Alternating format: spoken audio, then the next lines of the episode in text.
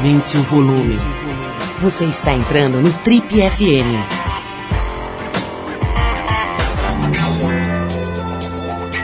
Oi, eu sou o Paulo Lima e a gente está começando mais um Trip FM, o talk show da revista Trip. São 33 anos de entrevistas, reflexão e boa música.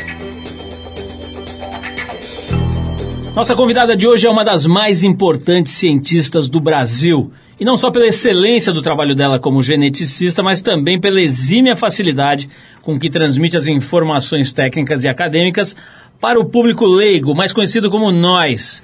Carioca de família intimamente ligada à literatura, ela deu uma manipulada no seu genoma familiar e se formou em física pela PUC, lá do Rio de Janeiro. Fez mestrado em Ciências Biológicas pela UFRJ e doutorado em Ciências Biomédicas na Mount Sinai School of Medicine, lá em Nova York. Ao longo da carreira dela, fez parte do grupo que sequenciou o genoma humano e também esteve à frente da equipe que conseguiu pela primeira vez no Brasil extrair e multiplicar células-tronco retiradas de embriões congelados. A conversa hoje aqui no Triple FM é sobre ciência, com a autora dos livros Sequenciaram o Genoma Humano e Agora e Clonagem, Fatos e Mitos. Ela é a chefe do Departamento de Genética e Biologia Evolutiva da, USP, a Universidade de São Paulo, cientista, nossa querida amiga, nossa colaboradora, Lígia da Veiga Pereira. Lígia, maior prazer te receber aqui novamente. Você esteve aqui em 2010, faz, faz muito tempo. E agora que a gente está agora uh, mergulhando nesse assunto ciência, estamos preparando aqui edições, eventos, coisas para olhar de uma forma mais uh, pop, digamos assim, para a ciência. A gente não pode prescindir da sua ajuda, da sua participação, da sua contribuição. Seja bem-vinda às nossas modernas e perfumadas instalações. delícia estar de volta aqui. E uma delícia ver a Trip engajada aí em mostrar que ciência é um barato mesmo. A gente precisa passar essa, essa noção para todo mundo. Pois é, ele já ainda tem, né, esse, por mais que a sociedade tenha evoluído muito, né, a tecnologia tenha virado conversa de botiquim, a hora que você fala em ciência, ainda tem uma coisa de um estereótipo, né? De um guarda-pó, de um tubo é. de ensaio, aquelas pipetas de e um tal. um nerd chato. Exatamente, né? Como é que se quebra isso? Está se quebrando isso ou você sente ainda preconceito com relação à própria ideia de ciência? Eu acho que a gente vai quebrando na medida em que a vida da gente está ficando muito tecnológica, muito invadida por produtos da ciência, né? Então você tem assim toda uma parte de ciência da computação e, e essas coisas dos da, das internets e que as pessoas são fascinadas, né? A gente tem agora um outro órgão vital que fica na mão, que é o celular, que é produto dessa ciência toda. A gente tem os grandes heróis do Vale do Silício e essas coisas estão muito próximas das pessoas, né? Da garotada né, o, o Zuckerberg, não sei o que, você vê uma, um, umas garotadas gênios de ciência e que viraram quase que heróis aí. Então eu acho que isso aproxima. Toda essa coisa de genética também, acho que desde a ovelha Dolly é, e os clones e, e, depois a promessa da célula tronco e você viver para sempre do seu genoma, o DNA caiu na boca do povo. Eu acho que essas ciências que são de você sente elas mais facilmente no seu dia a dia, elas ficaram mais pop, mais interessantes para as pessoas. Mas a gente ainda tem muito a conquistar, né? A gente ainda está num país que ainda não dá o devido valor à ciência. Então, eu acho assim super bacana vocês se entrarem nessa onda com a gente. Olívia, me conta uma coisa, né? nesse campo da ciência, né, onde, a, claro, em todos os campos da, da, do, do, saber humano, o conhecimento começou a trafegar de uma forma muito mais rápida de uns 10, 15 anos para cá. Né? Antes, antes, você tinha que achar uma revista, não sei o quê, para ler um artigo, e tinha que comprar e receber. Agora você fica online, vendo tudo e tal. Nesse sentido, o Brasil tem publicado bastante eh, artigos científicos. A, a, gente tem, mais ou menos como, como é no esporte, né? quer dizer, uma, um, um, baixíssimo apoio, mas um alto desempenho em relação ao apoio que você tem? É, não, não, a gente não tem. A gente faz uma ciência bacana, a gente publica, sim, em revistas internacionais, mas o impacto do que a gente faz ainda está muito a desejar. Né? Porque ao contrário dessa coisa do, do, do esporte, é, não, você precisa de muito mais do que só pessoas engajadas e pessoas inteligentes. Isso a gente tem muito aqui. Tanto que você vê que tem brasileiro brilhando lá fora, quer dizer, não é um problema genético do brasileiro que é incapaz, é uma questão das condições. Para um cara ser reconhecido como um Pelé, um Neymar, um Ronaldinho, né? O que, que ele precisou? De uma várzea com uma bola de meia e uns olheiros, e o cara ali já conseguia mostrar qual era o seu potencial. Para um cientista, e aí o que, que acontece? Entra dinheiro para burro e esse cara vai se desenvolvendo. Um dia vai até ser comprado e vai lá para fora. Para um cientista, para a gente reconhecer o talento de um cientista, de, uma, de um jovem que, que, tenha esse talento para ser um pesquisador, um cientista e tal, a gente não dá essas condições. Essas pessoas é, não têm um mínimo para isso aflorar. Então, eu, eu tenho uma, uma angústia de pensar que a gente deve estar tá perdendo e desperdiçando aí vários talentos da ciência, porque a escola não dá não dá essas condições, porque as matérias não são apresentadas de uma forma interessante. E aí a gente tem que lembrar, né? Ah, por que, que ciência é interessante? Porque, gente, todo mundo já foi criança e já quis saber, sei lá, por que, que o céu é azul. Sabe essas curiosidades de criança? Sabe? Mãe, por que, que o mar é salgado? Isso, isso é, é, é, é, o cientista é essa criança que seguiu fazendo essas perguntas para o resto da vida, que está querendo entender como é que o mundo funciona. Só que ciência requer o tal do laboratório, você precisa de equipamento, você precisa de reagentes.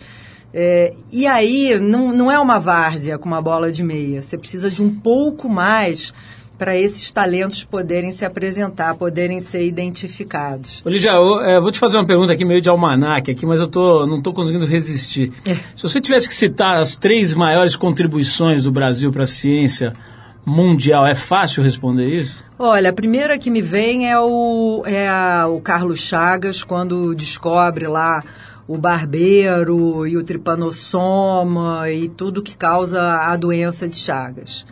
Isso foi uma coisa super importante. Ele conseguiu descobrir o ciclo inteiro daquela, daquela doença. Foi o brasileiro que teve mais perto de ganhar um prêmio Nobel, fazendo tudo isso aqui no Brasil. Tem um físico chamado Lattes. César Lattes? César Lattes que também brilhou, brilhou lá fora e também estava. E aí eu não, eu, apesar de ser física, não vou lembrar agora exatamente qual foi a contribuição dele, mas também era uma coisa tipo prêmio Nobel. E aí esse cara resolve voltar para o Brasil. E eu acho que ele estava trabalhando na Califórnia e estava assim realmente brilhando e resolve voltar para o Brasil para fazer ciência no Brasil. E aí, com isso, ele meio que sai da patota lá e, e, e não é incluído nesse, nesse prêmio Nobel. E aí você tem outros heróis da ciência. A gente tem uma cientista que descobriu uma forma de aumentar a fertilidade do solo brasileiro. Estou vendo aqui no Google, lembrei do nome dela aqui, eu lembrei, ótimo, o Google lembrou para mim. Joana Doberheimer. Nasceu, enfim, na Tchecoslováquia, veio para cá nos anos 50 e essa mulher desenvolveu uma forma de fertilizar o solo brasileiro com bactérias e tal, mas ela é responsável pelo aumento de uma coisa assim, da ordem de grandeza de oito vezes a produtividade da, do solo brasileiro, da soja brasileira, é graças a essa cientista trabalhando aqui. Então, é, bom, a, a, a Embrapa, a Embraer, a gente tem várias, vários exemplos de sucesso da ciência brasileira, né? E, e, e, a gente precisa contar essas histórias, porque às vezes a gente fica muito numa coisa, ah, oh, é difícil fazer ciência do Brasil, pobrezinho do cientista. Como é que a gente quer atrair alguém para uma área que a gente fica dizendo? A gente tem que mostrar as grandes histórias de sucesso. Sabe uma coisa assim, tipo Obama? Yes, we can. Olha o que o cientista brasileiro consegue fazer quando são dadas as condições para ele, quando se tem vontade política. Então, é, é, é, isso é muito importante. E já a gente vai fazer uma pausa para ouvir uma música. Na volta a gente vai falar muito mais com você sobre uma série de assuntos, inclusive sobre o que leva uma jovem carioca a estudar física. Né? Esse é um assunto que me intriga há muitos anos. A gente vai falar sobre isso também, falar sobre, mais sobre ciência aqui. Mas a gente separou aqui uma grande, um grande artista do Rhythm and Blues de todos os tempos, um dos maiores, né? What is Reading? A faixa é Hard to Handle, que é uma música lançada no, no disco póstumo chamada The Immortal Otis Redding, que é de 68. Pô, achei que o Otis Redding tinha morrido mais recentemente, mas então ele morreu nos anos 60, porque esse disco é póstumo e é de 68. Vamos ouvir esse som então, Hard to Handle com Otis Redding, e a gente já volta com o Trip FM hoje com a cientista e geneticista Lígia da Veiga Pereira. Vamos lá.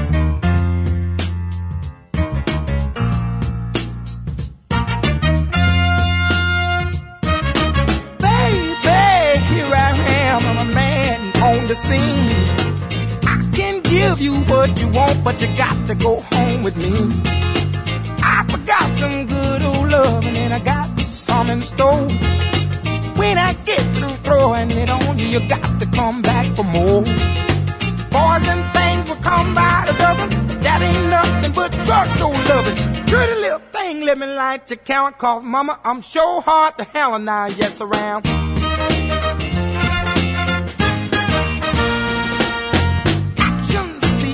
Than word, and I'm a man with a great experience. I know you got you another man, but I can love you better than him. Take my hand, don't be afraid. I wanna prove every word I say. I'm advertising love for free, so won't you place your ad with me? Boys will call my dime the dozen, but that ain't nothing but ten cent love. Pretty little thing, let me light your count, cause mama, I'm sure hard to hell and I yes around. I am,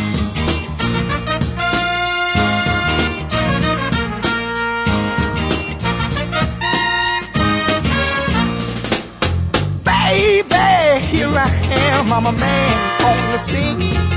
I can give you what you want, just come go home with me. I got some good old loving and I got better in store. When I get through throwing it on you, you got to come back for more. Boys will call my dime by my loving, but that ain't nothing but drugstore love. Pretty little thing, let me light the count called Mama. I'm sure hard to hell and I, yes, I am.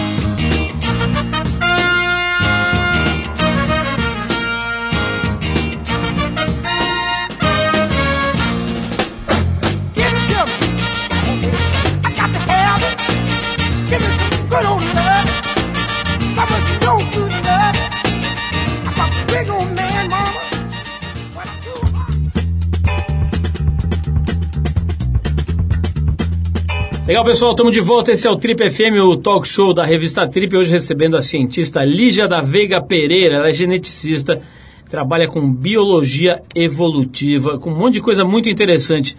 Lígia, como é que você, se você tivesse que resumir para um, para um marciano o que você faz, como é que você explicaria? Detalhe, tem que ser em três, quatro linhas. Quer dizer, o que, que você faz exatamente? Basicamente, é, a gente pode entender como uma pessoa funciona em vários níveis, né? O médico vai lá ver se seu coração está batendo, pulmão, tará. um bioquímico, um pessoal de um laboratório tira um pouquinho de sangue, mede a sua glicose e tal. O que eu faço, o que o geneticista faz é ir na receita que faz o ser humano, lá no nosso DNA.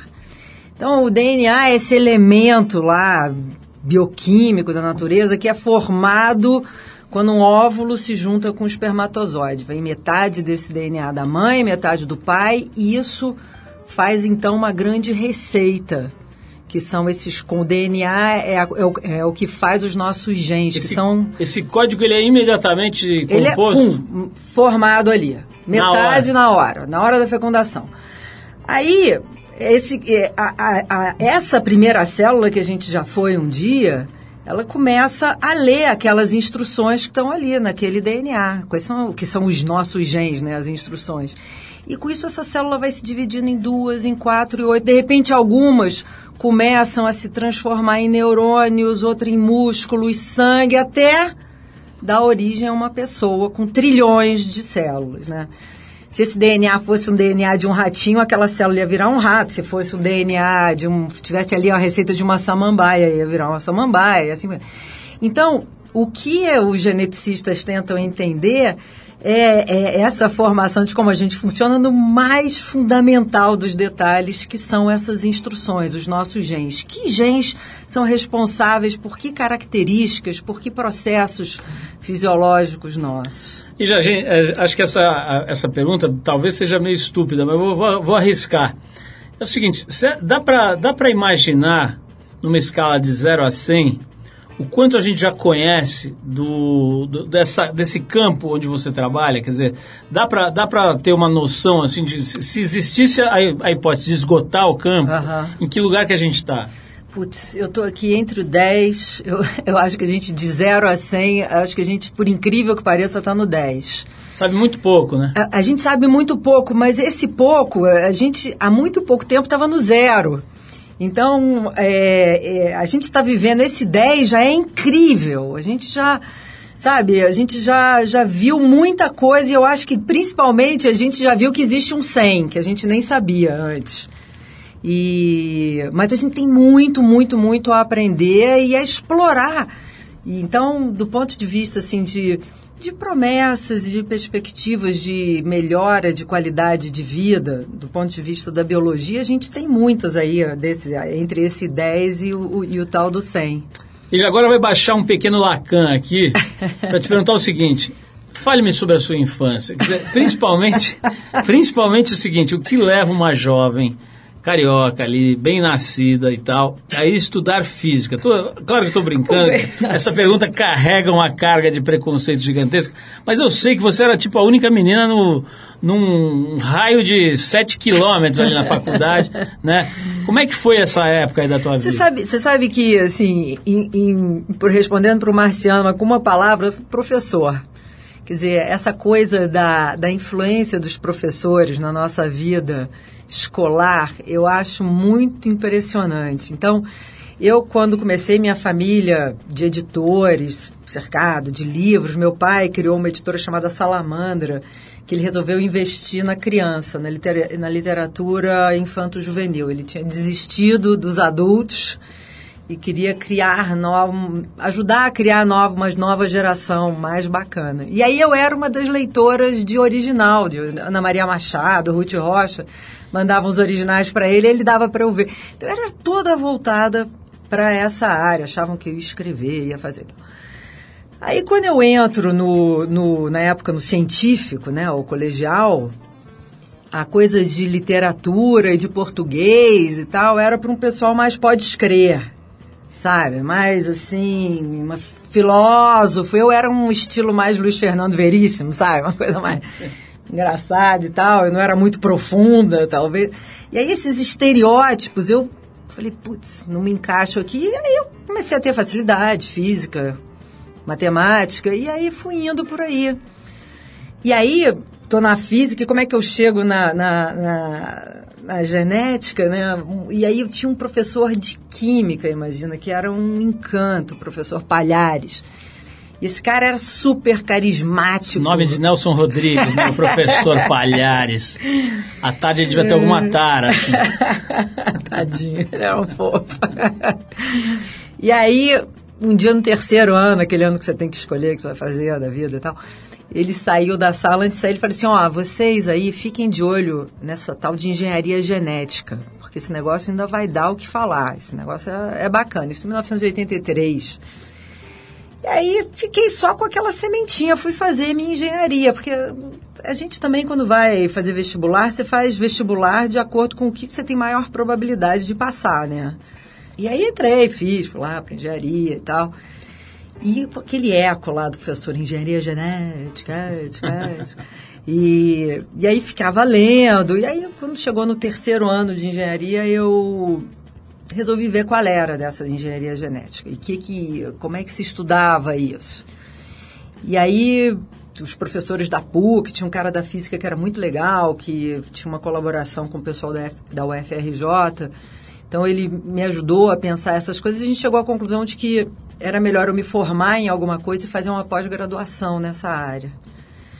E durante a, a, a graduação, eu já começar a estagiar. Isso é um negócio, todo mundo que vem falar comigo, volta e meia vem filhos de amigo no terceiro ano, ah, que eu falo, olha, você tem que acertar, a gente vai acertando por aproximações, sabe? O negócio é ir, ir para o mercado, entre aspas, sabe? Se você acha que você vai, que você gosta, por exemplo, meu primeiro ano de engenharia eu achava que eu gostava de computação, de programação. Fiz um ano de estágio, foi um show para eu saber que não era aquilo que eu ia querer fazer da minha vida. Aí você, é, ajusta o rumo. E aí eu fiquei estagiando num laboratório, trabalhando com drosófila, lembra disso? Da mosquinha da banana. E vi que era isso mesmo que eu gostava, e transferi para física, e finalmente chegamos na física. Então, dos 500 alunos que entram na PUC, nas ciências exatas, cinco no terceiro ano começam a fazer física, no meio deles eu. A única mulher. A única mulher. E já nós vamos falar mais sobre ciência e vamos falar também sobre como é crescer numa família de livreiros, de editores, de editores de livros. Vamos falar sobre isso, mas vamos fazer mais uma pausa antes. Vamos ver esse cara aqui, o Matthew E. White e Rock and Roll is Cold, faixa do disco Fresh Blood de 2015. A gente vai de música e daqui a pouquinho a gente volta para nossa conversa aqui com a cientista Lígia da Veiga Pereira no Trip FM de hoje. Vamos lá.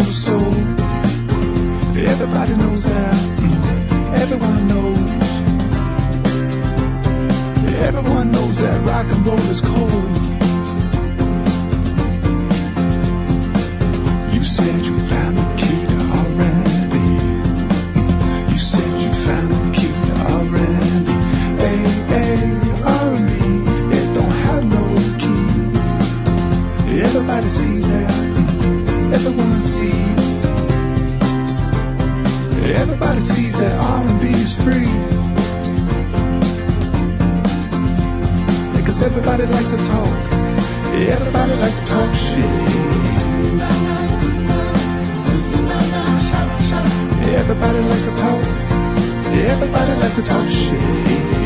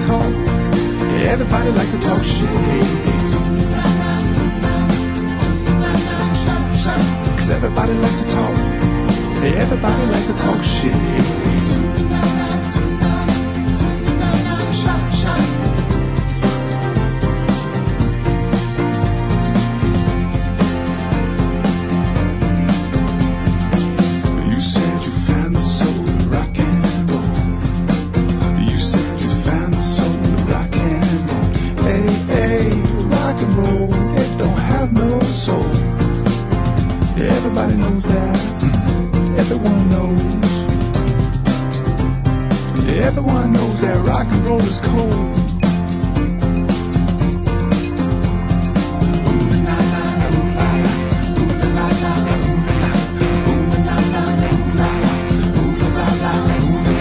Everybody likes to talk. Everybody likes to talk shit. Ooh, la, la, ooh, la, la, ooh, la, la.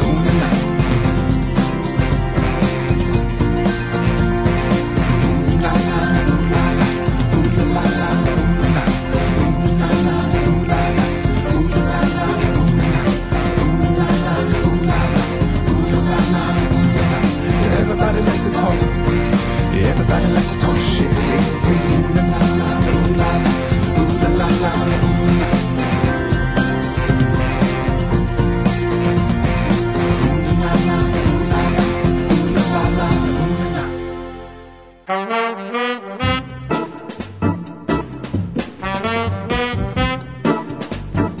Estamos de volta ao Trip FM hoje recebendo a cientista Lígia da Veiga Pereira. Ela é professora na USP e lidera o Departamento de Genética e Biologia Evolutiva da Universidade de São Paulo. E já antes da gente voltar para a ciência, quero saber uma questão aqui que a gente estuda há muito tempo aqui na Trip, em especial na, na TPM, né? Que é sobre essa questão da mulher, é, da profissão, né? Da dedicação a uma profissão, do mergulho numa, num sacerdócio, aí no teu caso, e ao mesmo tempo sendo mãe e tendo mil outras funções, né? Na, no nosso, na nossa experiência aqui da, da TPM, a- a, conclusão é que isso é impossível, né? Não é possível conciliar os 47 papéis que são, assim, de, de alguma maneira impostos aí às mulheres e... Enfim, fica aquela angústia, aquele desespero. Agora mesmo estava falando com uma colega nossa aqui que está com uma filhinha de um ano e meio e tá super mal, né? Porque ela não consegue dar atenção e tal. Eu sei que você viveu algo parecido, tem duas filhas eh, já adolescentes, né? Já Isso. jovenzinhas. Como é que é para você conseguir eh, ter um papel como o seu, né, profissionalmente, quer dizer, ser, ser uma intelectual, uma cientista, alguém que está ligado a uma universidade e tal, e dar carinho, dar atenção, tá lá com as meninas fazendo lição. Você conseguiu isso? Você tem algum ressentimento com relação a Olha, isso? é um esquartejamento, né? Eu, assim, você falou da, da, da, da sua colega de com a filha de um ano e meio, essa é, essa é a pior parte. Eu já tô, acho que eu já sobrevivi, já passei pelo pior, porque as meninas estão com 15, 13. Então elas nem, nem elas querem estar tanto comigo quando eu quero estar com elas. É possível sim você é, conciliar essas coisas, mas com muita dor, com muita culpa, muito sofrimento. Eu, quando as meninas nasceram, eu já tinha 36, 37 anos, então, quer dizer, a minha profissão, a minha carreira já tinha um tamanho enorme na minha vida. Eu era.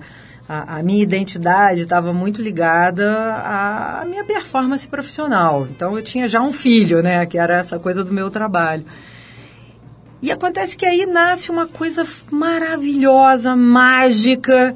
E eu, para mim, eu, eu, eu não.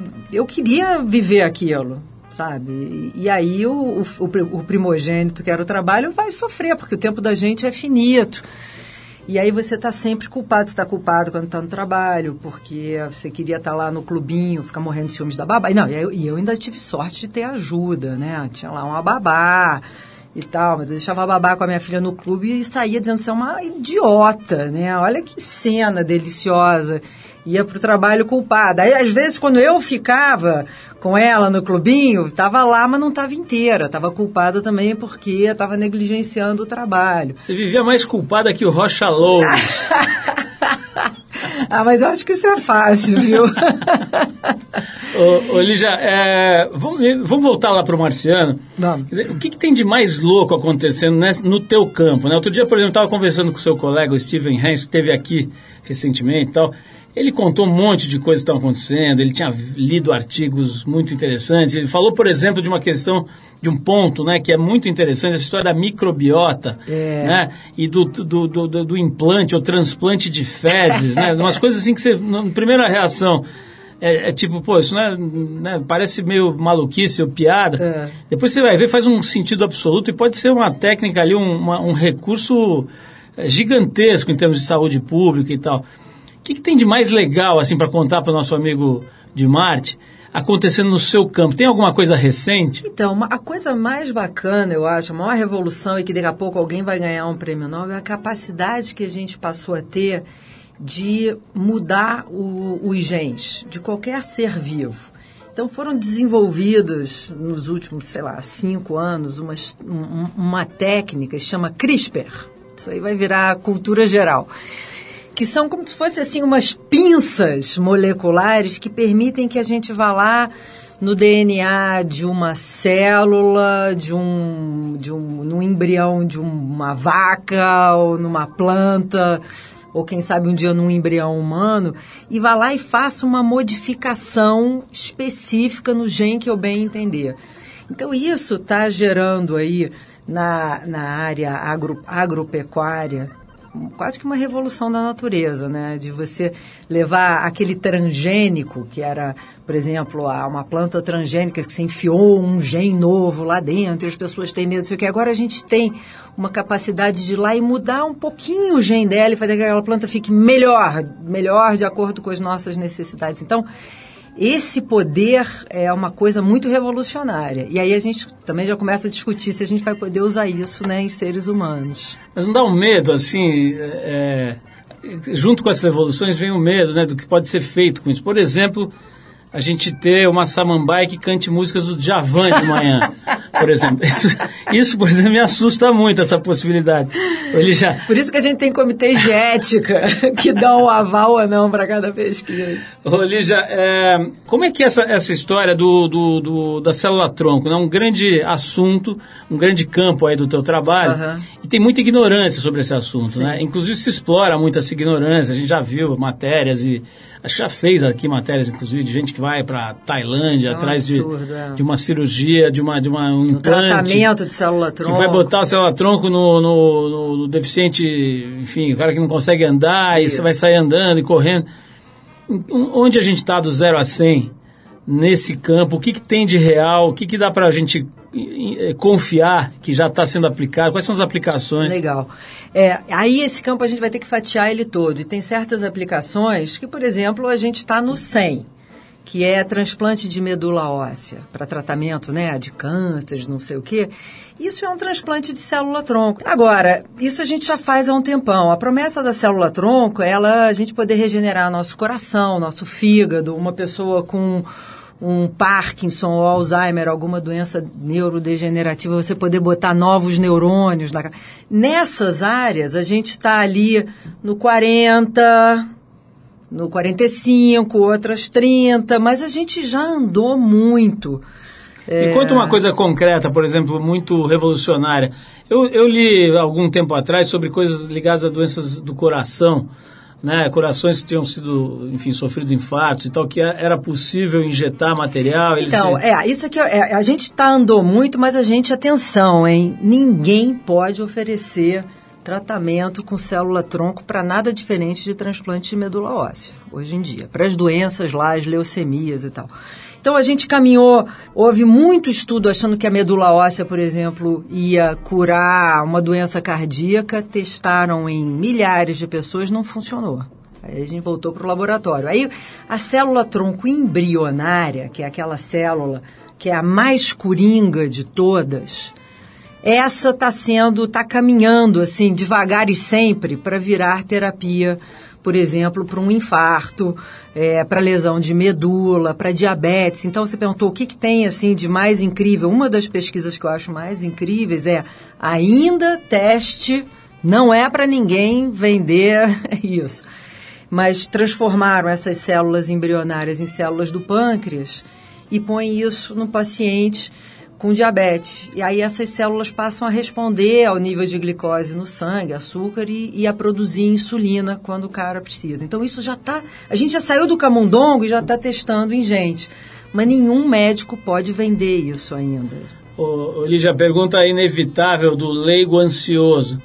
Isso, pela tua experiência, quanto tempo leva para se ter estudos que permitam a aplicação Então, em esse, grande escala? esse, por exemplo, eu acho que a gente vai ver, vai ver coisas importantes, se tudo der certo, nos próximos cinco anos. Quer dizer, a nossa geração ainda vai se beneficiar disso.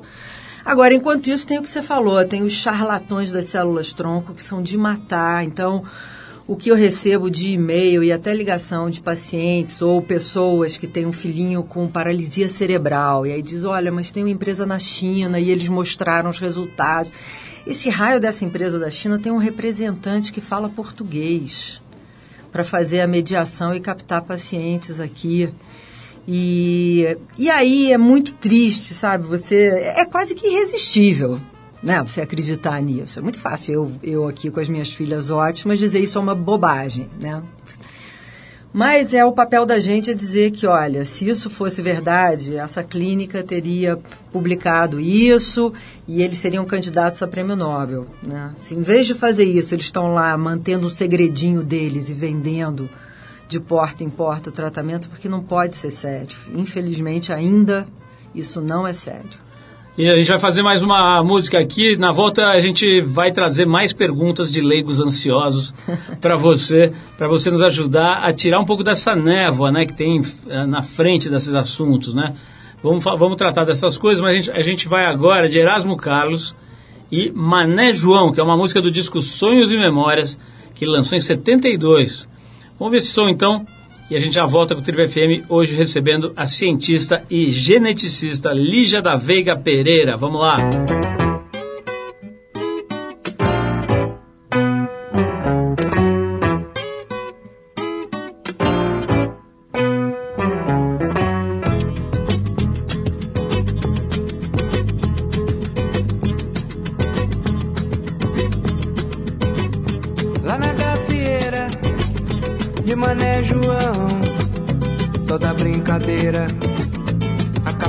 chão. Tinha inimigo dentro do salão, Zé da Capoeira fazendo exibição. Tinha cabelo grande, mas não tinha molho. Mané ficou de olho. Tinha cabelo grande, mas não tinha molho. Mané ficou de olho. Escondeu Margarida na cortina. E gritou: Ninguém transa com a menina. E só terminou a brincadeira. Com o sangue escorrendo na ladeira. E era muito sangue pra pouca ladeira. Lá na gafieira. E era muito sangue pra pouca ladeira. Lá na gafieira.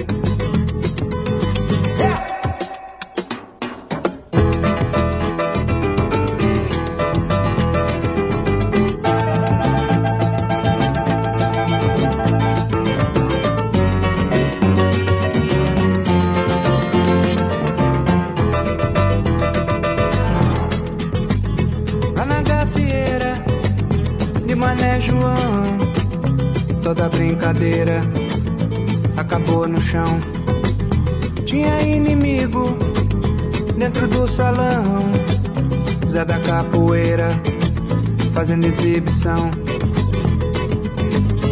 Tinha cabelo grande, mas não tinha molho. Mané ficou de olho. Tinha cabelo grande, mas não tinha molho. Mané ficou de olho.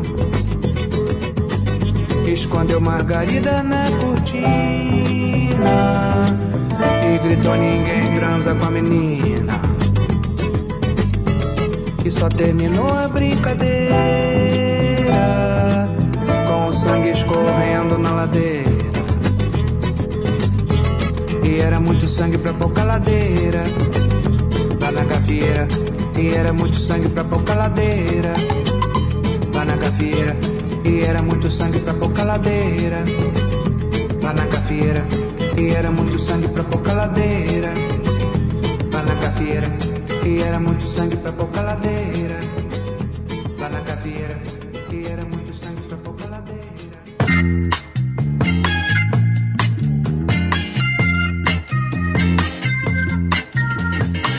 Ok, estamos de volta. Esse é o Talk Show da Revista Trip. Se você perdeu os três primeiros blocos aqui da nossa conversa com a cientista e geneticista Lígia da Veiga Pereira, vai lá no trip.com.br, que lá você resgata todas as nossas entrevistas dos últimos 15, 16 anos. Tem entrevista de monte lá para você baixar.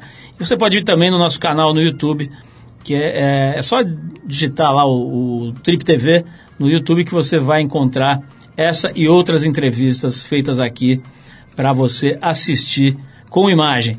E já, é, vamos falar aqui de alguns aspectos que são muito legais aqui. Por exemplo, a gente sabe que um dos grandes impulsiona- impulsionadores da, da, da ciência é a própria indústria, né? A indústria é obrigada a desenvolver, elas têm áreas, grandes companhias têm áreas de, de pesquisa, desenvolvimento de novas técnicas, produtos, etc. Com um mercado tão forte, né? Sei lá que economia nós temos hoje, sexta, sétima do mundo, como é que é? Assim, a indústria do Brasil ela investe em ciência? A gente não vê muito isso, a gente não, vê, fala, não ouve falar muito disso. A indústria já entendeu o valor que a ciência tem para mercado? A indústria A indústria brasileira investe em ciência, não na minha área, hum, quase nada. Né? Todas as farmacêuticas que estão aqui do Brasil, em geral, elas vendem, elas fazem, produzem e vendem aqui, não fazem pesquisa. Mas nas áreas das engenharias e essas outras ciências, a indústria até que faz pesquisa, mas assim, tímida. Já citei aqui, você trabalha numa entidade, né, numa universidade, na USP, que é ligada, enfim, ao governo do estado de São Paulo e tudo mais.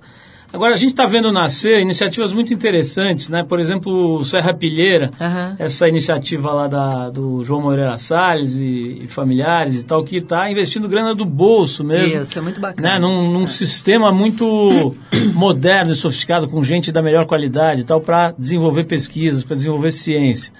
Tem também o Instituto DOR, a gente citou o Stevens né, agora há pouco, né, ele é um dos líderes lá do Instituto DOR, que é financiado, até onde eu sei, por aquela família que tem aquela rede DOR de hospitais, tal, uma, uma- família de empreendedores na área de Aham, saúde. Né?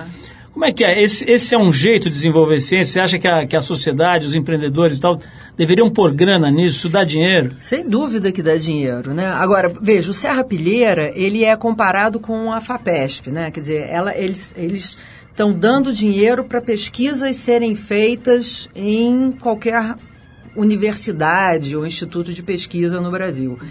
E eu achei, assim, eu fiquei emocionada quando, quando esse casal, Moreira Salles, criou o Serra Pilheira. Porque pela primeira vez a nossa elite está tá dizendo, olha, ciência é importante, a gente precisa...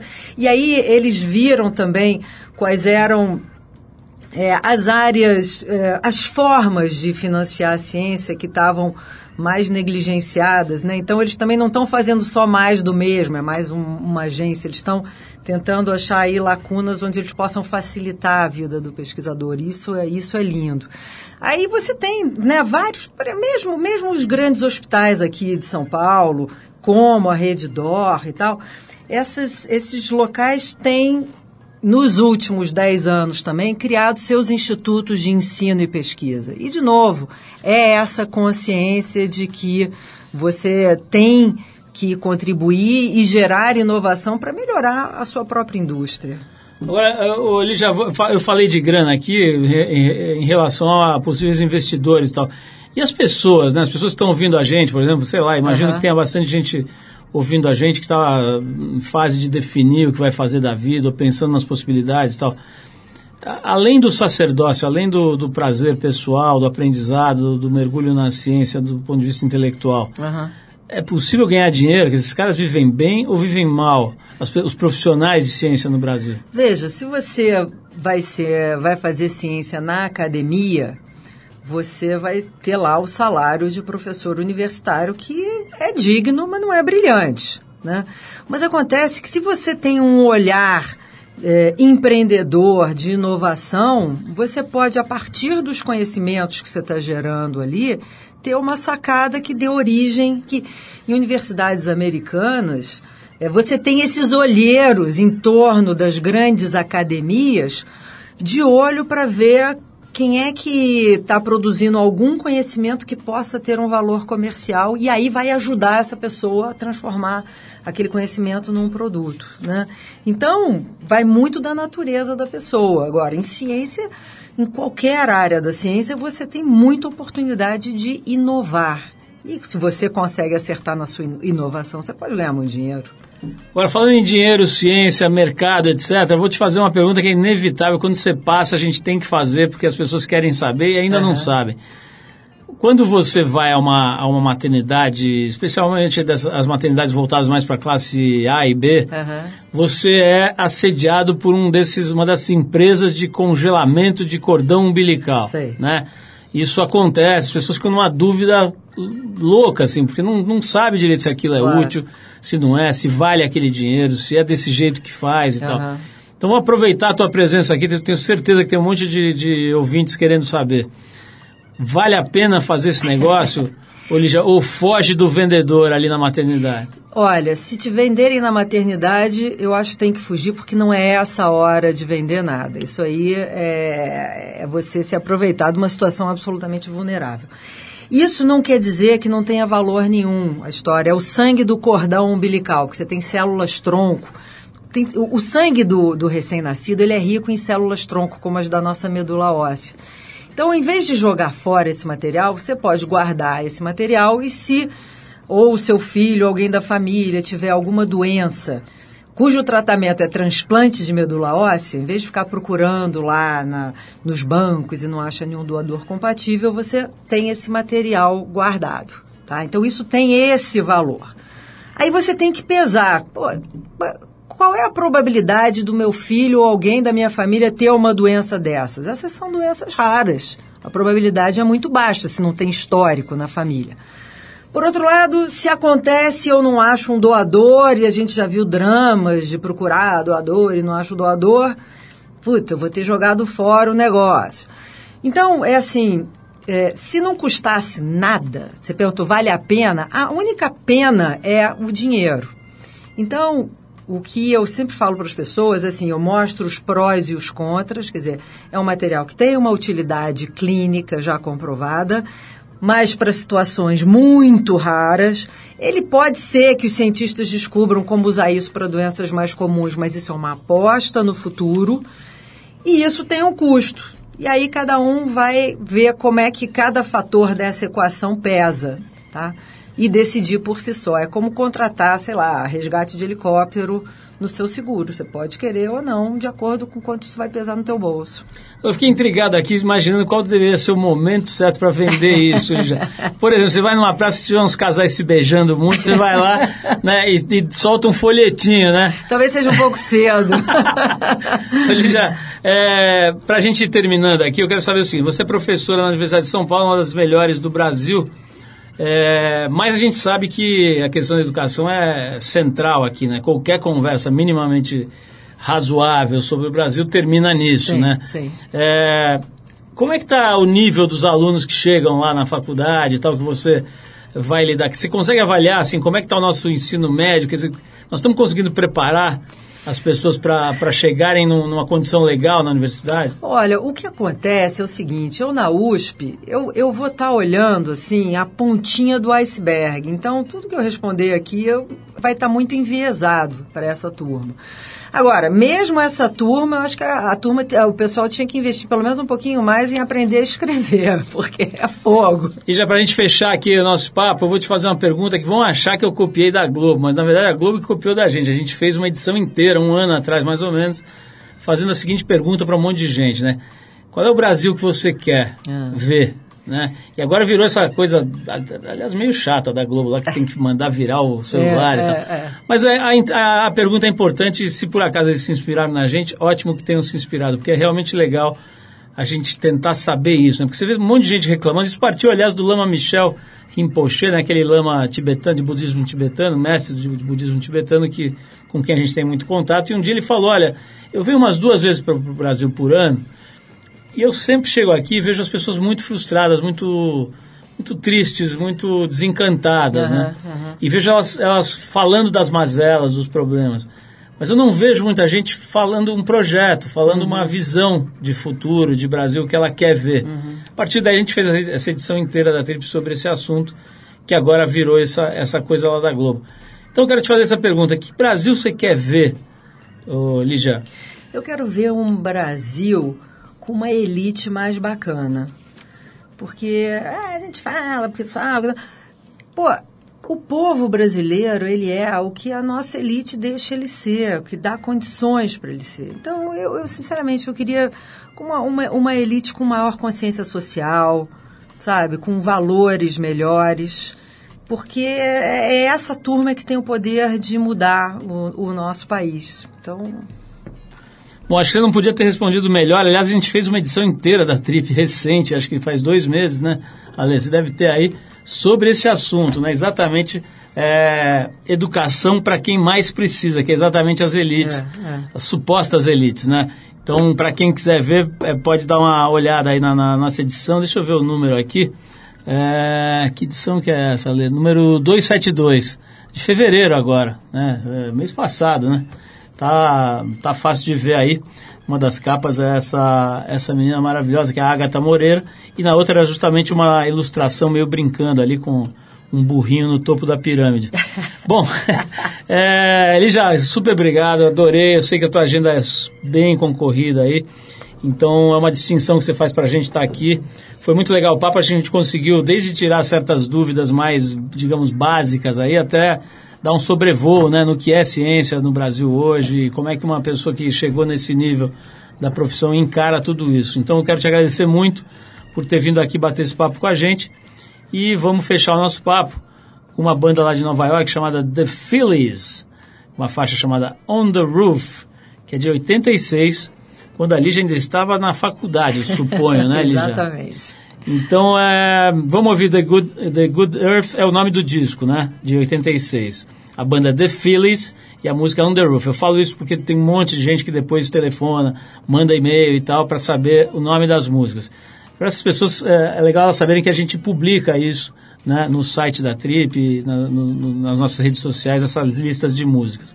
Obrigadíssimo pela presença mais uma vez e vamos ouvir juntos The Phillies. Obrigado, Lígia. Beijo.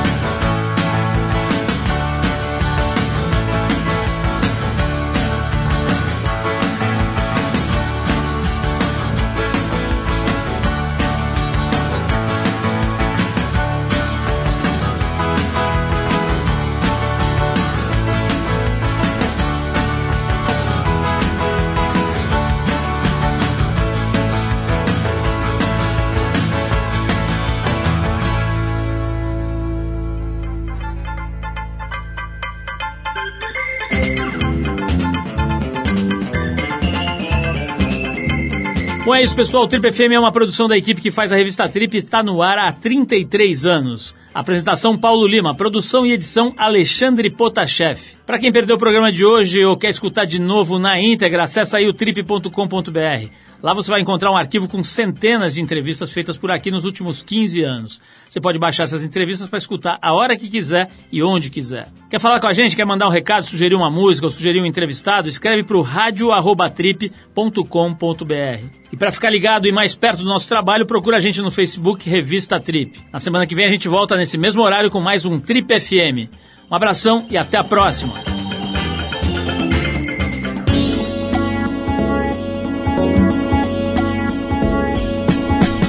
Você ouviu Trip FM.